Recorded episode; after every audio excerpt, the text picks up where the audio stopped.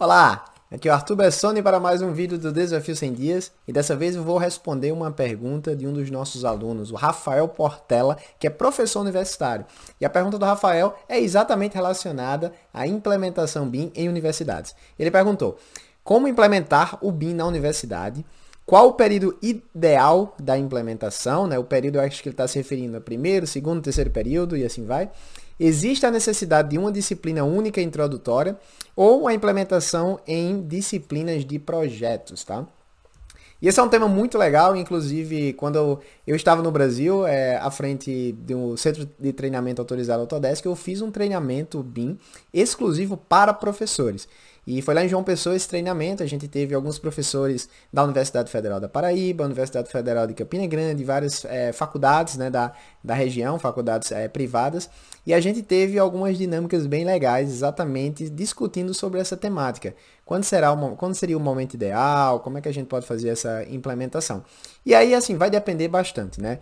É, eu indico dois materiais para vocês. São dois podcasts que foi gravado pelo pessoal do Fala Bim, o Tiago Ricota e o Ivo Mainardi, com, se eu não me engano, foi o Eduardo Toledo e a professora Regina Ruschel, falando exatamente sobre essa temática. Eles que são professores de graduação, pós-graduação e têm uma experiência gigante nessa área. Então, as, é, escutem lá esse, esse Fala Bim, esse episódio, que com certeza vocês vão obter muita informação legal também. Mas, voltando voltando um pouco ali à minha experiência, né? Sobre essa implementação a gente teve uma, algumas discussões.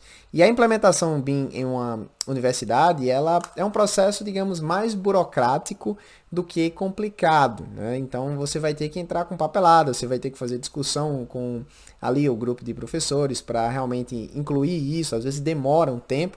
E é engraçado que existe também muita resistência por parte de professores universitários. Teve até um caso, um dos professores da gente lá, que eu fiz esse treinamento né, com professores, ele falou o seguinte, olha, é, eu cheguei lá para fazer a implementação, é, apresentei a proposta para os professores e um dos professores tirou onda. É, tirou onda, tipo assim, é, zoou com a cara dele, né? Ele falou, é, ele acabou de chegar na universidade e já quer se sentar na janela. Ou seja, já teve ali um certo desconforto por parte de alguns professores por trazer aí essa nova disciplina, né? Uma disciplina relacionada à metodologia, técnicas a, mais avançadas de modelagem de informação da construção. Então você vai encontrar essas dificuldades da mesma forma que a gente tem ali objeções quando a gente vai fazer uma implementação BIM dentro da universidade. Isso vai ser claro e talvez seja o principal desafio. Eu até mandei um áudio agora para o Rafael falando isso. Eu acho que é, ele respondeu dessa forma. Eu acho que o maior desafio vai ser realmente a questão de, de os outros professores aceitarem isso. Por quê? Falando sobre como fazer essa implementação, né? Você pode fazer através de uma disciplina básica, tá? Envolvendo ali os princípios do BIM, onde você vai explicar o que é o BIM, na verdade, que BIM não é só software e toda aquela toda aquela teoria que a gente já fala muito por aqui, né? Então, vai ter a necessidade de ter assim uma explanação básica e depois pode partir muito para software. Eu acho que aluno, principalmente no início de graduação, ele se empolga muito quando ele vê software, né? Até porque ele entra no curso de engenharia, por exemplo, e o cara só vê cálculo 1, cálculo 2, cálculo 3, física 1, 2 e 3, séries de equações diferenciais ordinárias, e dá uma desmotivação. Então, acho que é, é até uma disciplina muito atrativa para quem para quem está entrando no curso. E pode ser uma disciplina básica que você pode trabalhar com um certo tipo de modelagem. E aí você pode perguntar, Arthur, mas eu vou fazer modelagem com os alunos no início do curso? Sim, da mesma forma que a gente faz ali a planta baixa, né, em desenho básico. Eu acho que o, o uso de ferramentas BIM, a exemplo do a, Nevis, desculpe, ArchiCAD e Revit, eles ajudam muito ao próprio aprendizado do aluno, porque são ferramentas gráficas. Então, quando o aluno ele se depara com a tela, vamos dar um exemplo aqui do Revit, ele vê lá pilares, colunas, fundações, todos os elementos construtivos que ele vai ver durante o estudo dele, da, durante a graduação. Assim como nos arquitetos também. E aí, Vamos comparar com o desenho 2D, né? Quando eu fiz desenho básico, a gente fez a mão e depois a gente foi para o CAD. No CAD a gente fazia linhas. Então é diferente você fazer linhas e você for modelar isso. Quando você clica lá em Revit para modelar uma parede, por exemplo, vai aparecer lá quais, quantas camadas você quer dentro dessa parede. Qual tijolo? É tijolo de, de 8 furos, deitado, é, de uma vez. Então, tudo isso começa a ser novidade para esses alunos e eles acabam meio que aprendendo até mais rápido por ver aquilo na prática. Eu mesmo no meu início do curso de engenharia civil, eu não via nada disso na prática, só quando eu fui para a obra e depois que a gente começa a fazer algumas associações de coisas que a gente vê na universidade, mas não vê realmente funcionando. E com o BIM você consegue mostrar isso funcionando de forma virtual. Então vamos dar um exemplo. Você está dando uma aula de estruturas e você fala sobre um pórtico e uma carga distribuída. Por que não fazer um pequeno pórtico ali no Revit, mostrar ali uma modelagem de parede e dizer, olha, vamos agora calcular o peso dessa parede, distribuir esse carregamento em cima. Então você começa a usar essas ferramentas gráficas, não para fazer um projeto, mas para educar e ensinar os seus alunos o que é que você vai estar fazendo ali.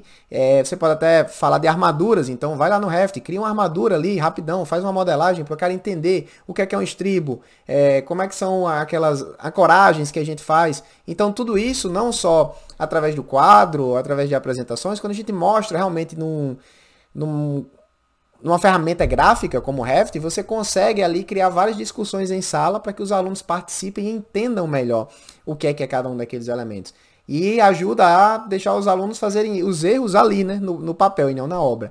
Então, assim, eu acho que Ferramentas BIM, eles ajudam bastante, não só apenas a parte de projeto, mas a parte de entendimento de como os métodos construtivos funcionam. E aí, claro, com um professor capacitado, indicando ali como é que tudo tem que ser feito, eu acho que fica mais fácil do que ensinar como eu aprendi, né, através de um quadro ali de giz, o professor escrevendo. Então, eu acho que é uma ótima oportunidade de ser feita no início mesmo do curso, tá? E aí, é, a segunda pergunta que o Rafael fez é o seguinte: qual o período ideal de implementação? É, eu acho que isso vai variar bastante, tá? De cada grade, se é de arquitetura, de engenharia, mas eu acredito que quanto antes, melhor. Exatamente por essa facilidade de explicar métodos construtivos. Só que o ideal é que isso seja feito de forma integrada com outros professores. E aí onde vem a parte difícil, né? Porque não depende só de você, vai depender ali de todo o corpo docente e se eles estão abertos para isso, até porque os professores vão ter que aprender também, às vezes não sabem, vão ter que aprender, vão ter que dedicar um tempo ali de pesquisa e nem todo mundo está é, disponível, é, aberto para fazer esse tipo de mudança, de implementação. Então, assim, o ideal é ter pelo menos uma disciplina introdutória e se ainda não existe assim uma equipe BIM ali no corpo docente, você pode fazer essa liderança e tentar fazer essa implementação dessa, dessa disciplina BIM introdutória, onde você vai mostrar toda a base de fundação, aplicações do BIM e modelagem, tá? Eu acho que tem que jogar um pouquinho de modelagem para o pessoal ter um entendimento ali de realmente como é que a coisa funciona. Se for só para teoria, volta para algo que eu acho que não é tão eficiente.